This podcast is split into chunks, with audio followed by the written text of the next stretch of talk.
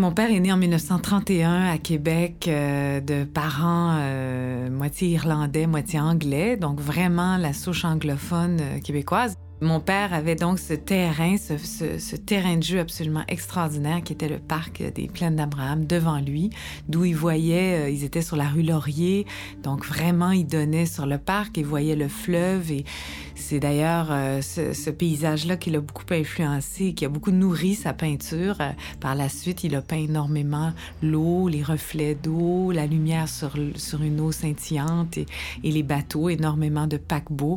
C'était toujours ces paquebots qui la ville de Québec vers l'Europe ou vers le monde. Et ça, je pense que ça a beaucoup nourri euh, son, son tempérament. Et donc, euh, après avoir passé toute son enfance et son adolescence à Québec, euh, dans la jeune vingtaine, il a pris un de ses bateaux et il est parti vivre en Europe pendant 15 ans.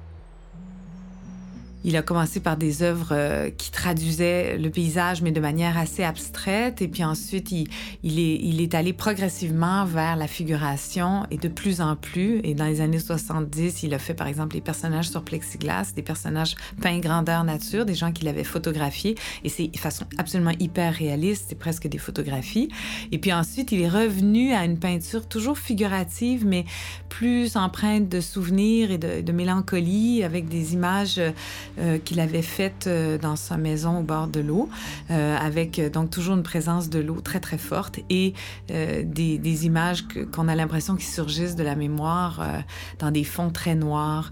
Et, et, puis à la dernière, toute dernière période, il s'est carrément, il a délesté les figures humaines et il a peint finalement les résidus, les vestiges de l'humanité, des objets qui finalement nous, nous survivent et sont pris dans une espèce d'immense trou noir, je dirais, que, je trouve aujourd'hui un peu proche du monde cybernétique. Il était assez euh, innovateur et je pense que c'est une œuvre extrêmement moderne, vraiment très avant-gardiste. Et c'était en fait un, artiste qui était très libre de son vivant à une époque où on encourageait plutôt la continuité stylistique. Et mon père, lui, ayant été un esprit beaucoup plus euh, multiple, je dois dire, ça a fait en sorte que de son temps, il était un peu déstabilisant comme artiste à suivre.